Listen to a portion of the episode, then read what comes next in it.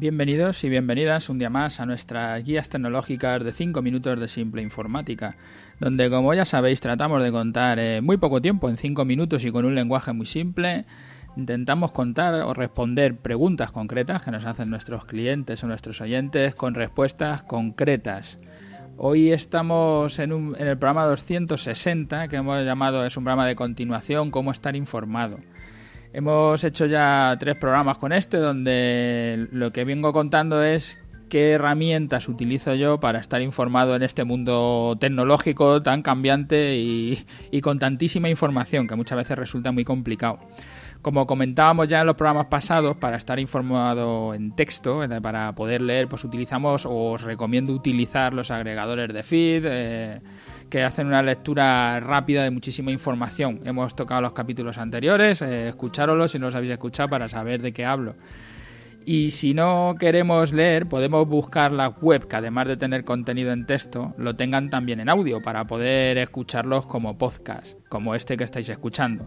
Es mucho más cómodo, pues puedes hacerlo mientras que realizas otras actividades, como puede ser conducir tu coche, que hasta que terminen de entrar esos coches autónomos eléctricos que nos van a permitir ir leyendo en el coche mientras que llegamos hasta nuestro destino, que no estará tan lejos, ¿eh? por, lo que, por lo que vamos leyendo en distintos sitios. Es una actividad que no te permite la de conducir ni leer ni ver un vídeo, pero sí puedes escuchar los podcasts.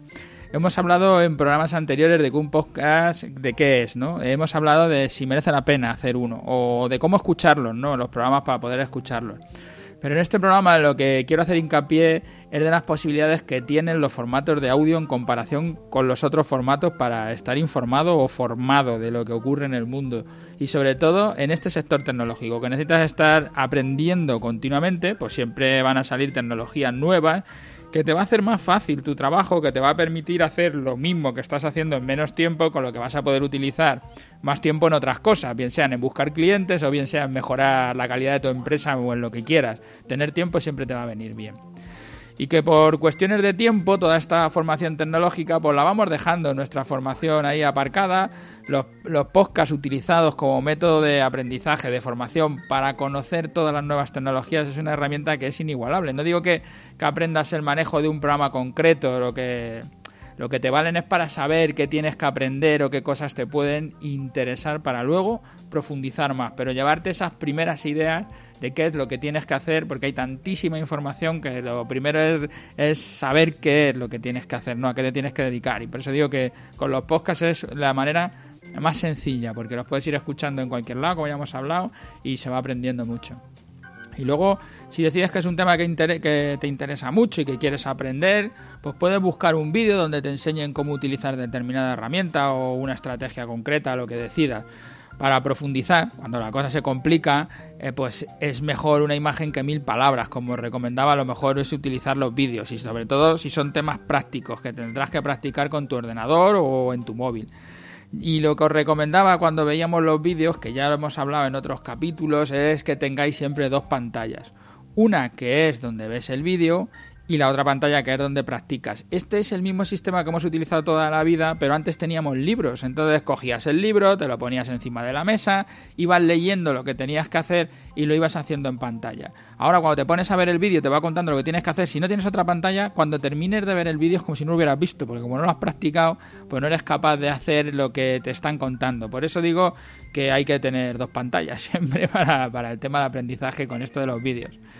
Y si con estos consejos eh, vemos cómo está cambiando nuestra forma, por lo menos la mía, yo creo que la de la población entera, de informarnos de lo que pasa, de formarnos en las nuevas tecnologías, pues las redes sociales son la otra gran ventana a la información. Queremos consumir mucha información variada en muy poco tiempo, no entrar en profundidad nada más que en algunos temas concretos. Y parece ser que las redes sociales han acertado con ese formato y por eso tantísimos, tienen esos tantísimos seguidores y no es un tema de ocio, va más allá, ¿no? Porque estamos utilizando las redes sociales para estar informados de lo que pasa. La mayoría de las grandes empresas están dando el servicio de atención al cliente ya desde las redes sociales. Es como siempre hemos dicho en España, que las quejas se hacen en los bares. Pues ahora los bares son las redes sociales, así que las compañías han dado cuenta y han dicho hay que estar ahí para poder eh, eh, decirle a ese cliente que nos está criticando por qué nos critica y cómo lo mejoramos. Hablaremos de cómo usar las redes sociales para dar soporte a nuestros clientes o para enterarnos de las quejas hacia nuestra compañía. Eh, eh, ya llega a los cinco minutos. Quería despedirme diciéndoos que necesitamos vuestro feedback, que rellenéis la encuesta de cuáles son los temas que más os interesan. Hemos hecho un, programa que le hemos llamado Volvemos al trabajo, la vuelta al cole. Ahí hay una, una pequeña encuesta. Son cuatro preguntas, es muy fácil de contestar y nos viene muy bien que nos contestéis para saber qué es lo que más interesa de estos podcasts y hacia dónde tenemos que tirar. Gracias a los que nos escucháis a diario, a todos los que pasáis por las plataformas, por iTunes y por Ivos, por hacernos ahí vuestras valoraciones. Y hasta mañana.